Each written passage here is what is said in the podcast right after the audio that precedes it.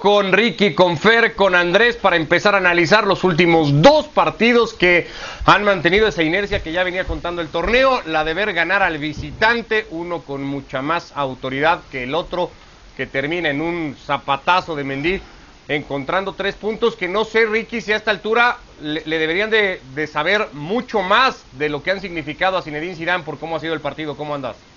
Hola, ¿qué tal? Un fuerte abrazo a todos. No, Zidane está feliz de la vida. Eh, como dijo, quizás no fue nuestro mejor partido, pero nos vamos con los tres puntos, nos vamos con una victoria, nos vamos con cero goles en contra. Eh, y el Real Madrid, cuando eran 11 contra 11, fue superior a un Atalanta que sintió el peso de la camiseta del Real Madrid desde el inicio del partido, por más que jugaba fuera de local. Y después, lógico, el árbitro condiciona todo, que lo más importante acá es que arruina el espectáculo, arruina eh, el partido de vuelta. Em, se equivoca allí sacando tarjeta roja, se equivoca con Casemiro dos veces, al final es una pena porque había gran expectativa para, para este partido que después de esa expulsión, lógico, cambia todo y vimos el partido que vimos. Dice Zidane que la jugada de la expulsión no necesariamente condiciona el partido y a pregunta de si en ese contexto, ya con uno más, Fer, a su equipo le había faltado algo más, termina siendo mm, enérgico en eso y dice, no, lo ganamos 1 a 0. Ese era más o menos el plan que teníamos. Bueno, es que gusto saludarles. Eh, sí, pero hay que decirle a Zidane que el plan, si él, si lo que tenía, no sé si también incluía que le echaran a un jugador al rival y que esto le permitiera contar eh, con mucho más del balón de lo que quizás habría eh, presupuestado. Seguro que apostaba a tenerlo porque incluir a Isco me parece que iba en esa línea, en tener la pelota y en conducirla de tal manera que pudieran desordenar a un equipo que te desordena también en función del toque rápido, si bien no de la conducción, pero sí de la asociación. El Atalanta no pudo ejecutar esto en un campo abierto. En los primeros 16 minutos no, se, no, no, hubo golpes, hubo, hubo más una sensación de, de respeto entre ambos, más pelota para el Real Madrid, es cierto, pero sabiendo que, que la pelota la tenían que trasladar con mucha precisión porque Muriel y Zapata estaban ahí cerca, que, había posibilidades de, perdiéndola, le generaran o le, le quedara la pelota favorable al Atalanta. Ya con la expulsión, el partido se abre y es evidente. A ver, quizás no evidente, no habría esperado que el Atalanta se atreviera a un poco más, pero considerando también que el partido no definía la eliminatoria y, y que podía abandonar las formas, el Atalanta se tiró muchísimos metros y tantos atrás como para incluso hasta salir de su contexto y ver un equipo muy poco acostumbrado a lo que es o muy, muy, muy lejano a lo que estamos acostumbrados para de verle. Eh, lo de Zidane yo creo que más, pasa por la conveniencia, me parecía muy transparente y honesto decir que no había jugado su mejor partido, pero que así se iban con la victoria, pero luego tener otra lectura que, que no sea la que la expulsión eh, arruina el partido y lo condiciona totalmente, es, eh, es muy conveniente y demagogo.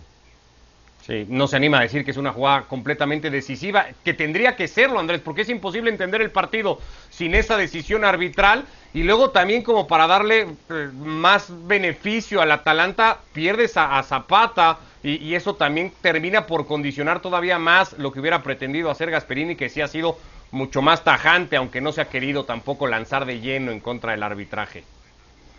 Sí, ¿qué tal? No, no, Gasperini sí se ha lanzado, eh, con todo. ¿Qué tal? ¿Cómo le va? Un saludo para Grande, saludo para todos. Me echan dos meses, dijo después, ¿no? Exactamente, si sigo me echando meses, pero dijo que, no es profesional un arbitraje de esta manera, o sea, capaz que lo echan uno y no quiso seguir. Eh, yo creo que no se puede analizar el partido por lo que vimos en los primeros 15 minutos, es decir, el, hubiera, porque vimos 15 minutos iniciales donde se respetaban mucho y donde el Atalanta le daba su espacio al Real Madrid, no, no me alcanza para analizar lo que hubiera pasado después, porque me parece que es parte de un proceso de maduración que ya le hemos visto en Serial Atalanta, no este de entregar el protagonismo, sino de no ser tan enérgico a la hora de ir y asumir riesgos. Y entendiendo que era la primera parte de 180 minutos, creo que Gasperini trataba que el equipo ganara en confianza primero antes de empezar a soltarlo. O sea, no voy a analizar, ni creo que sea correspondiente analizar un partido completo por lo que vimos en 15, 16 minutos que estaban todos juntos. Después creo que todos coincidimos que la expulsión es errónea y hasta me parece bastante extraño, raro, que el árbitro muy decidido en sancionar la expulsión y probablemente creyendo que, esa falta la merecía, juegue tan rápido y no se tome un minuto, dos minutos para que el árbitro de bar le diga estás cometiendo un error, creemos que podés estar cometiendo un error o ante una, ante una situación que va a marcar tanto el partido, creer él mismo que la puede chequear para ver si hay un margen de error o de análisis distinto al que, al que él ejecuta o efectúa con la jugada en vivo. Y después el partido es distinto por esto que decís, entre que el Atalanta se ve obligado a defender y que su única forma de sacar el equipo era Dubán Zapata, porque si hay un jugador físico para pelear o en pelota larga o para recibir de espalda y sacar al equipo, ese es Dubán Zapata. Muriel tiene otras características que no son esas, entonces el equipo se vio muy condicionado y se vio obligado a, defender y a darle la pelota a un Madrid que a mi entender no supo qué hacer con ella. la tuvo, la manejó, la manejó en campo rival, pero no supo qué hacer con la pelota. Hay un error grandísimo en, en el tema del árbitro y consultando con árbitros, hay algo que en este tipo de decisiones pasa si bien muchas son interpretables y hay, hay, hay espacios a donde no, es blanco y negro alguna decisión, sino lleva obviamente un proceso de interpretación, acá eh, hay un, hay un punto a considerar que sí es eh, blanco o negro, no está en línea directa al arco. Eh, Mendy no está en línea, no está ni perfilado hacia el arco en línea recta, ni está tampoco en el eje imaginario que marcan los postes para definir si hay una acción clara de gols porque va perfilado hacia el arco. Va hacia afuera y varios metros. Esto es inobjetable y totalmente eh, revisable, porque acá, acá sí podés decir, está dentro o fuera de esta línea, de este parámetro marcado por el propio reglamento. Y el árbitro ni siquiera va a revisar esto. Hay un error gravísimo, me, me, extraña muchísimo viniendo de uno de los arbitrajes, no por el árbitro, sino de los arbitrajes por la escuela alemana, más regulares y que mejor trabajan incluso con eh, el VAR, viéndolo continuamente, no solamente en la Bundesliga, sino cómo actúan afuera de Alemania, han sido con esta herramienta de los más eh, claros o, transparentes, si se quiere, en, en su utilización. Y ahora actuó como si de otra procedencia fuera. Por eso la sensación de injusticia que le queda a muchos en el Atalanta expresada en futbolistas como Muriel y otros tantos que han dicho eso, lo que ha sucedido hoy ha, sido una injusticia. Ricky, el partido también con esta jugada en particular le termina dando al Madrid una posesión de pelota mucho mayor de la que Zidane se hubiera imaginado y deja eso, ¿no? Lo que ya decía Andrés, a un Madrid sí con mucho balón, pero que vuelve a, evidenciar lo, poco capaz o la falta de ideas que tiene el equipo de Zidane una vez que tiene la pelota.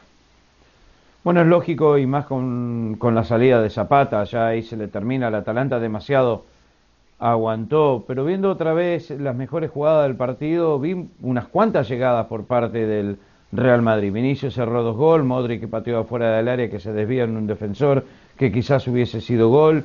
Eh, hubo jugadas por parte del Real Madrid, pero tampoco.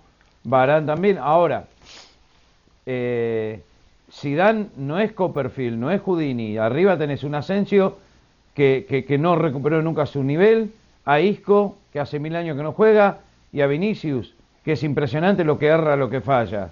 Eh, no tenía Benzema, a Hazard y, a Lucas Vázquez eh, como su tridente, o a Rodrigo quizás. Tenía lo que tenía eh, y, eso es una realidad. Al margen de todo eso hay que darle mérito al Atalanta que se defendió como pudo, se defendió bien. Cristian Romero tuvo un muy buen partido otra vez, eh, sensacional, estando apercibido aparte, y que al margen de eso quizás le perdonaron una o dos amarillas a Toloy por las faltas a Vinicius, eh, que intentó desbordar al principio 11 contra 11 y, y, 11 contra 10. ¿El planchazo de Golini a Vinicius?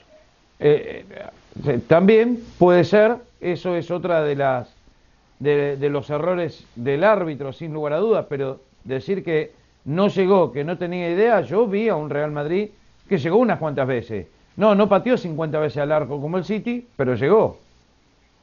Sí, yo no, yo veo un Madrid que tiró cuatro centros al área y alguno lo invocó. No, no vi ninguna generación de jugada, no vi ningún pase entre líneas, no lo vi a, Isco jugando a la espalda de los volantes y meter un pase para un mano, no tuvo un mano a mano. La única indicación de Zidane era circular la pelota y eso lo hizo bien, pero luego de ahí en más, eh, automatismos ofensivos, este equipo carece o careció hoy y carece de fundación.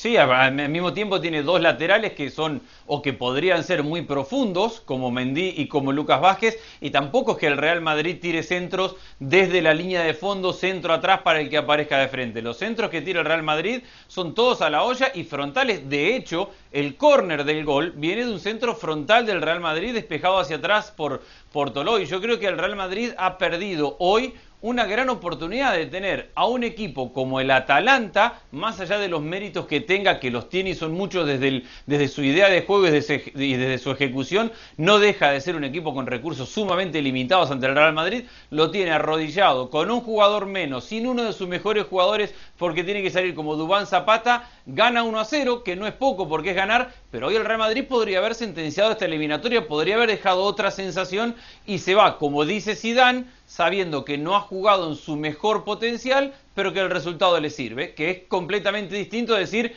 fuimos, el Atalanta se quedó con 10 y sentenciamos esta eliminatoria porque somos el Real Madrid y tenemos el juego para hacerlo. Cabe decir entonces, Fer, que el Madrid juega hoy en Bérgamo un partido cómodo, pero también conformista por cómo se le termina presentando. Bastante, porque la sensación de los últimos minutos, salvo cuando el Atalanta abre campo ya con el ingreso de Malinowski a la cancha, eh, porque Ilicic es extraño su caso y creo que esto tendríamos que contar con mucha mayor información para entender por qué, por qué juega a lo que llegó a jugar, que fue a, regalar muchas pelotas, a, eh, impreciso, totalmente impreciso y termina siendo sustituido. Se va derechito al vestuario cuando lo, cuando lo sacan. Entre el ucraniano y el, y el equipo quizás no, no, no tanto por la creación de, su ingreso, sino por su propia presencia, lo que invita a pensar al resto de compañeros que la intención debe ser atacar. El equipo se, se estiró, abrió más espacios, en esa apertura llegó eh, la ocasión que termina generando o eh, termina en el gol de, de Ferland Mendy. Pero antes de eso, a mí me quedaba la, la sensación de que este equipo se quedaba complacido por el resultado, que puestos a pensar que a 15 minutos del final el Madrid de las nueve bajas ante el Atalanta estaba 0 a 0, firmaba Zidane, firmaba Zidane en la previa al partido. Pero visto que le han echado a un jugador fundamental además por su posición a los 17 minutos y que el Madrid no hizo mucho para eh, crear una sensación ya de superioridad en el arco, si bien solo la tenencia de la pelota no, dice nada, de superioridad y, ser eh, eh, eh, totalmente ofensivo. Avasallante. Avasallante, claro. pues sí, claro, te queda eso que, el, el, Madrid se quedaba tranquilo, complacido con regresar al, al Di Stéfano con la igualdad sin gol. y eso sí lo había advertido. Pobre adelantado Cross ayer. La intención es que pase poco. Ha pasado poquísimo, salvo una subida de Mendy que provocó una mala expulsión y un zapatazo del propio lateral que terminó en un golazo, eso sí hay que decirlo. Y que le vale al Madrid tener tres puntos. Irán ha perdido una sola serie de las 13 que ha dirigido como técnico del Real Madrid a eliminación directa. Le vale al Madrid tener la ventaja 1 a 0. Sí, sí, eso es cierto. Fue el año pasado, en esta misma instancia, en octavos como de final. Ricardo, que, que piensan acá dan puntos. Octavos de final donde el Madrid ya se quedó en los últimos dos años y tratará de superar ahora esta instancia partiendo de la ventaja con la que llegue y de los números que siguen avalando a Zidane, que eso sí, sale de cada bache en la que se mete su equipo ganando, como sea, pero ganando. Lo ha hecho toda la temporada. Lo hizo en Milán, en Barcelona, lo hace ahora igualmente en Bérgamo y así lo ha hecho casi de Sevilla, Victoria. En Liga. En Sevilla igualmente. Victoria del City, Ricky, esta creo que con mucha más autoridad, si es el mejor término que podríamos buscarle, porque el City ha dominado el partido de principio a fin ante un Borussia Mönchengladbach que lo que hizo fue tratarlo de aguantar lo que pudo hasta que Cancelo puso la pelota que puso para Bernardo Silva. Demasiado aguantó sin un tiro largo en 90 minutos, el City es cosa seria, un placer verlo jugar, Cancelo te juega de lateral derecho, lateral izquierdo y te rinde al mismo nivel que es muy alto, el mejor fútbol de su carrera, está con, con Pep Guardiola sin lugar a dudas, centro perfecto para su compatriota Bernardo Silva, el primero para anotar, Gabriel Jesús, que termina después también anotando gol, con Kun Agüero viendo minutos, eh, este equipo todavía tiene que arrancar con De Bruyne, que se va recuperando de a poco también, 26 partidos consecutivos sin perder, 19 ganados de forma consecutiva, la última vez que perdió en noviembre 2 a 0 desde entonces, no le han anotado más de un gol por partido, o sea, no hay suficientes elogios para este City, que hay que ser honestos, se enfrenta a un Borussia Mönchengladbach, que está octavo en la liga, que ha ganado uno de los últimos cinco, que dejó a tres titulares en el banco porque no están rindiendo, en Bolo, eh, eh, entre otros, eh, y, y, Traoré. Así que eh, el City hace lo que tiene que hacer. No comete errores, no le hacen goles, genera muchas situaciones de gol y está pasando por un momento formidable como para terminar de entender cómo domina el City, la diferencia, ¿no? De lo que es tener la pelota, pero dominar el partido y ser propositivo con ella. De toda esa racha que suman un montón de minutos, Andrés, solo 22 minutos el equipo de Guardiola ha estado abajo en el marcador. No, y a eso hay que sumarle, porque argumentamos muchas veces en función de otros equipos que han perdido jugadores importantes. En esta racha que dice Ricky, el City ha perdido. Bueno, a Agüero no lo ha tenido prácticamente toda la temporada. Gabriel Jesús ha confirmado, más allá del gol de hoy, que no es un jugador para el nivel del Manchester City. Lo perdió a De Bruyne buena parte de, esta temporada. Eh, terminó rotando mucho los defensores hasta que encontró la dupla central. Hoy jugó Laporte, pero la dupla central es con Stones normalmente. Ha potenciado, como dice Ricky, a Cancelo, que no solamente arranca de lateral, sino que termina como volante. Hoy de lateral izquierdo, los dos goles del Manchester City vienen como consecuencia de un lateral izquierdo que engancha hacia adentro para su perfil derecho y mete una pelota perfecta. Ha recuperado o de a poco está recuperando el nivel Sterling que en la primera parte de la temporada era un fantasma y que ahora vuelve a ser influyente en el juego. Bernardo Silva es titular indiscutido y ha descubierto o ha potenciado a Gundogan, que pasó de ser un volante que colaboraba, que ayudaba, a un segundo de Bruyne para este equipo y que le suma mucha llegada al área chica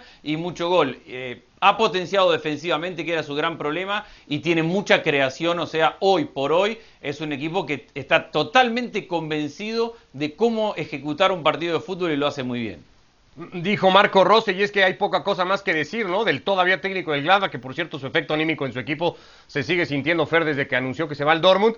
En este nivel es casi imposible jugar y superar al Manchester City.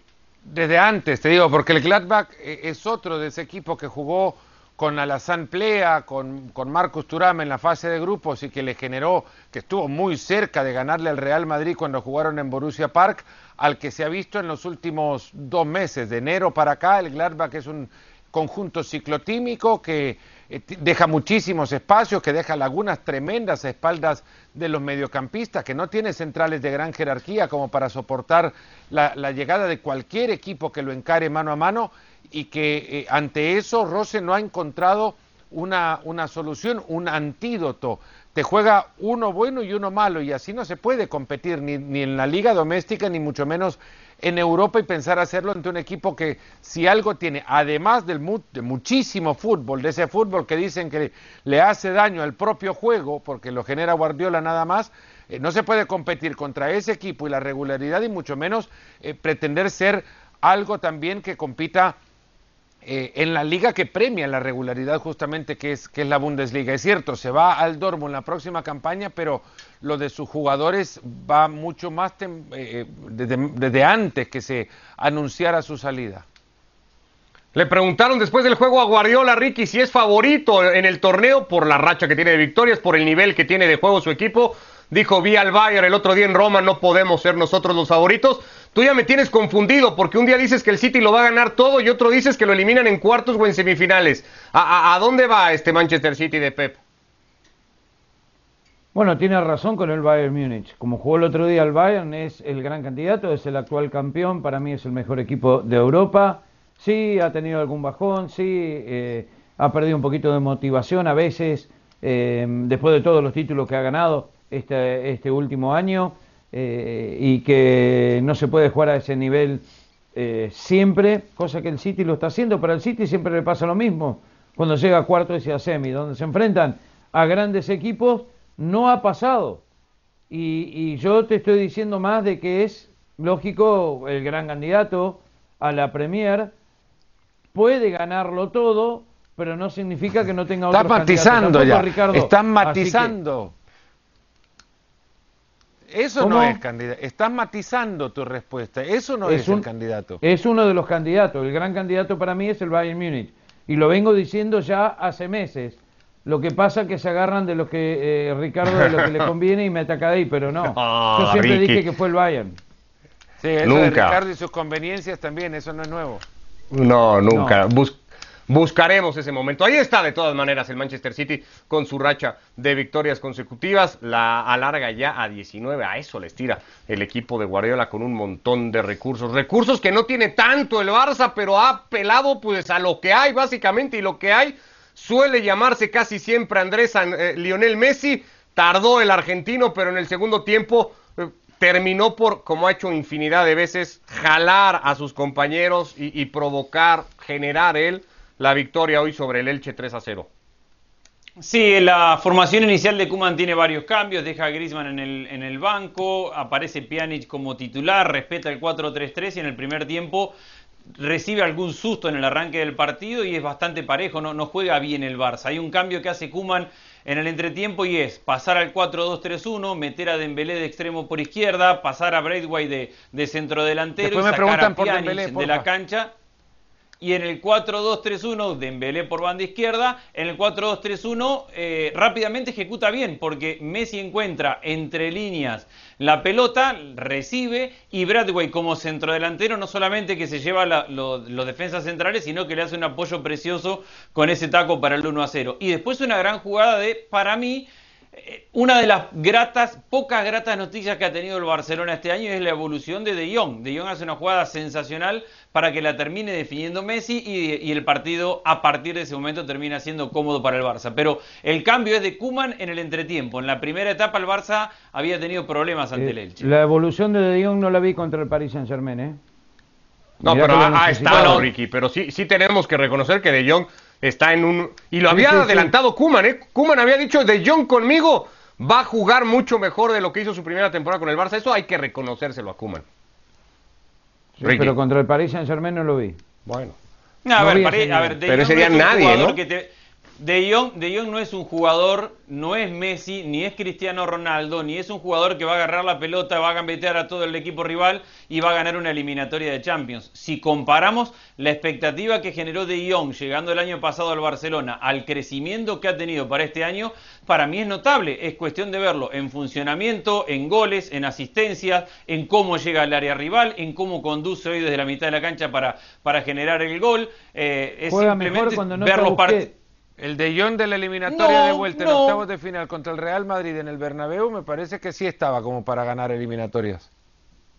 Este, de Jong juega con Busquets muy bien también porque juega de interior y Busquets es el volante central. Yo, y de hecho creo que se entiende muy bien con Pedri, que es de, de los interiores el que queda en tres cuartos de cancha generando y De Jong es el que le da profundidad y, y que muchas veces se, se planta como un segundo centrodelantero del equipo. A mí me parece una gran, un gran crecimiento el de De Jong dentro del equipo, que le toca un momento donde el, va- donde el equipo no anda bien, entonces juzgar la actuación de un jugador, porque yo también te puedo decir, Messi no apareció porque perdieron.